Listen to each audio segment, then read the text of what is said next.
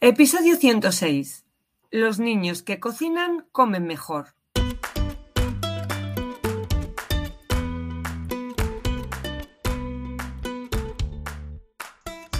Bienvenidos a Los niños que cocinan comen mejor, el podcast de cocina y alimentación equilibrada de la red de escuelas de cocina Kitchen Academy, para padres y madres comprometidos con el poder que tiene aprender a cocinar para llevar una alimentación saludable.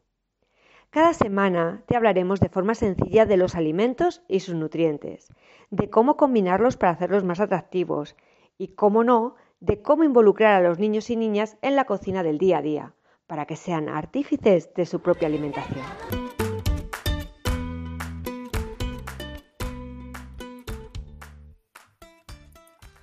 Bienvenidos a un nuevo podcast de los niños que cocinan comen mejor.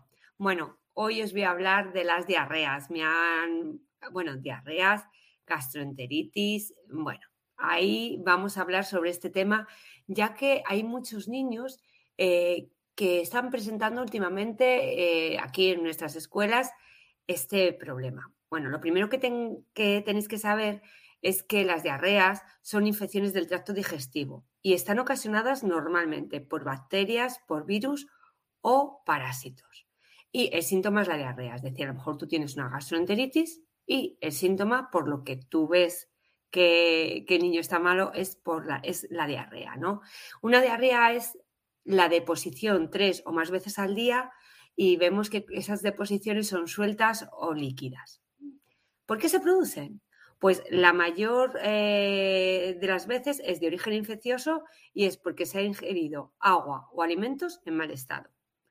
Eso la mayoría de las veces.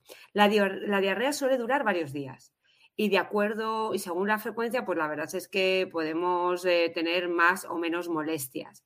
Y sobre todo es que si, si son muy a menudo, podemos perder agua y sales minerales. Y si perdemos agua y sales minerales, nos podemos deshidratar. Por eso es muy importante. Hay muchas veces que a los niños o a las personas más mayores se las hospitaliza, ¿no? Eh, pues por esto, porque al perder el agua y las sales minerales te puedes deshidratar y eso puede ocasionar la muerte. Son más frecuentes en verano, ¿eh? Y esto es por qué. Bueno, esto lo sabéis, yo digo, ¿por qué siempre? Algo retórico, aunque vosotros ya lo sabéis, porque eh, en verano el calor, ¿no? Hace que eh, eh, se proliferen las bacterias más y además se diseminen más. Y encima, las altas temperaturas nos hacen que sudemos más, por tanto hay más riesgo de deshidratación. ¿vale? Eh, al final eh, es un problema a nivel mundial, el problema eh, de, las gastroenteritis y de las diarreas. Y hay enfermedades diarreicas que son potencialmente mortales, así que hay que tener cuidado con ello. sobre todo cuando hay un niño malnutrido o inmunodeprimido y sin asustarnos, que sabéis que me gusta dar los datos, pero no asustarnos, son la segunda causa de muerte en niños menores de 5 años a nivel mundial. O sea que no es ninguna tontería. Eh, realmente, cuando los niños o, un adulto ¿no? muere por una diarrea, por una enfermedad diarreica que decimos de forma genérica, no mueren por eh, la infección, sino normalmente por la deshidratación y pérdida de líquidos. ¿De acuerdo? Así que, ojo a visor. Entonces, ¿cómo puedo yo saber si mi niño sufre de esto? Es fácil. Hay que ver las deposiciones, pero además eh, de 5 a 48 horas aparecen, eh, junto con esos dolores abdominales, esa diarrea, náuseas, vómitos, fiebre, escalofríos, dolores de cabeza. ¿eh? Es como un cúmulo ¿no? de todo. Así que, ojo con eso. Eh, importante, los agentes infecciosos se transmiten por la vía fecal o oral, es decir, por ingesta de agua o alimentos contaminados. Pero, y muy importante, se pega. Muchas veces dicen, oye, ¿y, cómo es que mi niño tiene diarrea y ahora la tengo yo si no hemos comido lo mismo, si no hemos estado en los mismos sitios? Pues porque se pega, ¿eh? Estamos diciendo eh, que se transmite por vía fecal o oral. Hay que tener muy bien limpias las manos, porque la, mayor la mayoría de las veces que nos contaminamos es por contaminación cruzada, por no tener bien limpias las manos o porque no tenemos bien limpios los instrumentos donde hemos cocinado. Por eso muchas veces nos dicen los médicos, bueno, que el niño coma pero solamente con su cuchara. Es por evitar que se extienda a los demás, porque se lave bien y, porque no exista esa contaminación cruzada, ¿de acuerdo? Entonces, ahí lo dejo, mucho, mucho, mucho cuidado. Hay alimentos también que se pueden contaminar por el agua de riego. Bueno, esto es más improbable porque sabéis que eh, realmente eh, hasta que llegan los productos a nuestra casa pasan por muchos registros sanitarios, pero bueno, podría ser, ¿de acuerdo? Ojo, los que, si es por agua contaminada, los que más problemas nos dan son los pescados y los mariscos. Por eso es importante comprar pescado y marisco en sitios eh, de confianza. Ya sabéis que muchas veces vas a pueblos marítimos y bueno, pues lo venden a lo mejor en algún sitio o que no han pasado por, lonja. Pues no, pues tener cuidado con eso, ¿eh? porque es muy, muy importante. Y las dos causas más comunes de enfermedades diarreicas son el rotavirus y una bacteria muy fea que se llama Escherichia coli, ¿vale? Ahí, bueno, que no se os quede con que veáis diarreas, nos sirve. Eh, como os he dicho, los alimentos más frecuentes donde aparecen son en pescados y mariscos, ¿vale? Podría haber alguna verdura, algún vegetal que estuviera lavado con agua que estuviera contaminada, pero es más complicado.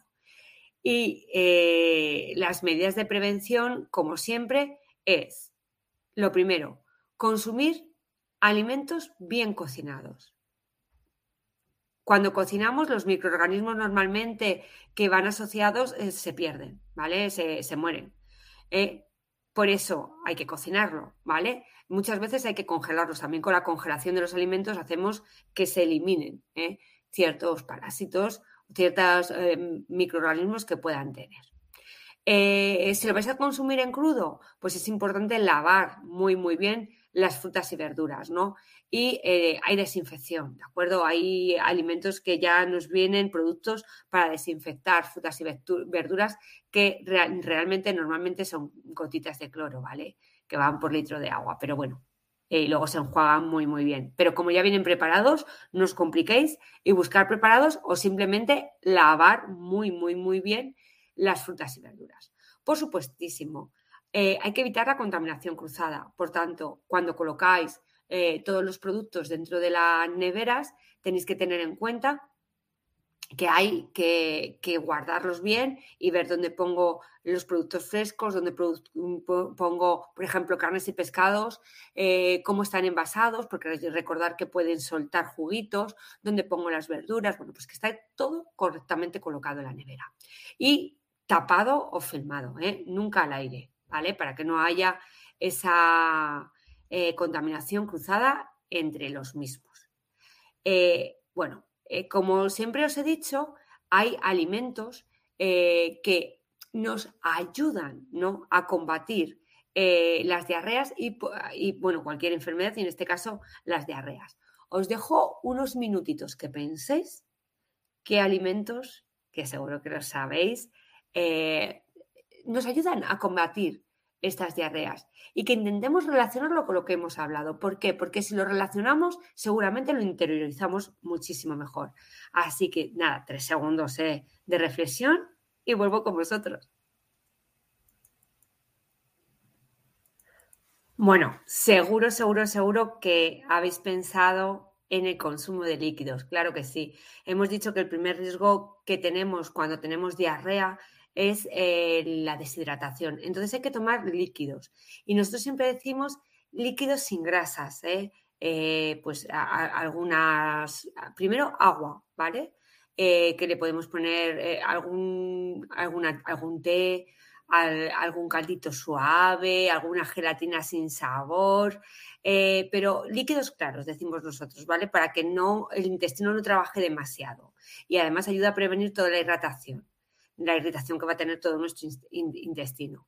Importante, hay que comer y beber con frecuencia. Eh, pequeñas cantidades, pero hay que comer con frecuencia y beber con frecuencia para evitar toda esta deshidratación. Eh, importante, lo primero, eh, como siempre os digo, una dieta blanda, que, que, siempre nos han dicho nuestras abuelas, ¿no? Mi abuela me decía, hija, cuando tú estés en mala, eh, lo primero que haces es cocer arroz con pescadito, un pescadito blanco, yo os lo digo merluza o lo que sea.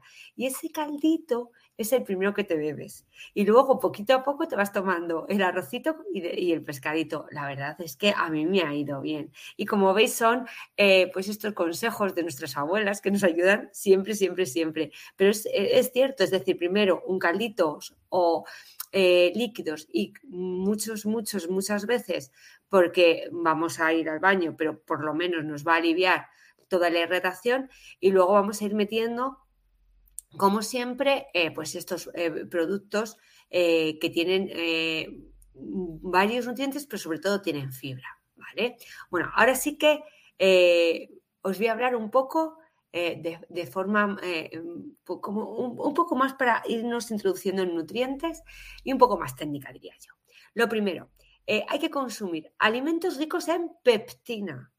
La peptina es una fibra y esta fibra es soluble en agua y esta fibra nos va a ayudar a disminuir la, la diarrea. Y la peptina está en la manzana, en el plátano y también en el yogur. Entonces, bueno, pues podéis tomaros una manzana asada, ¿eh? o en compota, que también hay, bueno, pues como queráis. Luego, consumir alimentos ricos en potasio y de ahí también la importancia del plátano, porque el plátano, además de la pectina, tiene el potasio. ¿De acuerdo? También podéis tomar patatas sin piel. Eh, la patata la podéis tomar en forma de puré y es muy importante tomar estos alimentos ricos en potasio porque la diarrea se pierde muchísimo. ¿De acuerdo? Entonces, eh, el potasio. Ya, ya sabéis, poquito a poquito. Que seguimos eh, teniendo en cuenta que las diarreas duran unos días, además de poner alimentos ricos en potasio, ponerlos también en sodio. ¿eh? Y, dónde está? por eso muchas veces nos dicen, coger preparados preparados que son tipo suero, porque tienen todos estos minerales, porque perdemos todos los minerales en la diarrea. Y el sodio es importantísimo que entendáis que normalmente están bebidas para deportistas. No digo marcas, ¿vale? Pero hay marcas típicas eh, que tienen estos alimentos ricos no solamente en sodio, sino también en sales minerales y os van a ayudar mucho, ¿de acuerdo? A, lo que es el, la eh, eh, a sobrellevar la diarrea y por lo menos a no deshidrataros. El sodio, como sabéis, ayuda a retener la sal ¿eh? y ayuda a evitar la deshidratación. Eh, importante, cuando podáis y el cuerpo lo admita, hay que meter proteínas. Y es importante meter proteína como el huevo cocido, ¿de acuerdo? Yo metería huevo cocido, pollo, pavo, ahí eh, despacito. Las frutas y las verduras no, como que no las comáis, ¿eh? No las comáis porque, eh, sobre todo como las consumimos crudas, eh, pueden empeorar la diarrea. Así que intentar no, utilizarlas. utilizar alguna verdurita para hacer caldito y os toméis el caldito. Tampoco comáis bebidas que contengan cafeína o gas, ¿de acuerdo? Ni tampoco que esté muy caliente ni muy frío, porque todo esto irrita el tubo digestivo y os va a provocar más dolor evitar todas las grasas que podáis, ¿vale? Eh, fritos, mm, aceites, eh, pescados azules, nada, porque también favorece la diarrea, ¿vale? Eh, los lácteos, las leches y los quesos son difíciles de digerir, muy difíciles, más de lo que penséis vosotros, y favorece la diarrea, con lo cual, nada, intentar evitarlos si la tenemos. Al igual que los frutos secos, y, los panes integrales, bueno, bueno, eh, irritan también. Así que cuidadito, cuidadito. ¿De acuerdo? Así que bueno, yo eh, os aconsejo siempre en los primeros días una dieta súper blanda a base de caldos, pescados cocidos y luego ir introduciendo poquito a poco los alimentos según nos lo vaya admitiendo el cuerpo. Y ojo, si persiste, acudir al médico, de verdad, ¿eh? no os la juguéis. Bueno, como siempre, quiero cortar porque luego me alargo, me pongo a hablar con vosotros y perdemos el hilo. Como siempre, intento ayudaros un poquito en lo que es alimentación y nutrición. Ya sabéis que los alimentos nos ayudan siempre a prevenir o de alguna forma a sobrellevar algunas enfermedades o algunas dificultades ¿no? que pasamos en nuestro día a día. Si tenéis alguna duda, alguna cosa que, de las que quiera hablar, si queréis que profundicemos en algún tema, ya sabéis dónde estamos, nos podéis poneros en contacto con nosotros a través de Instagram o nuestras redes sociales, en escuelas físicas en Madrid, Alcaldenares, Alcobendas y Las Rozas, Getxo, Salamanca, Kitchen Activity. Bueno, ya sabéis dónde estamos. Un saludito para todos y os espero en el siguiente podcast.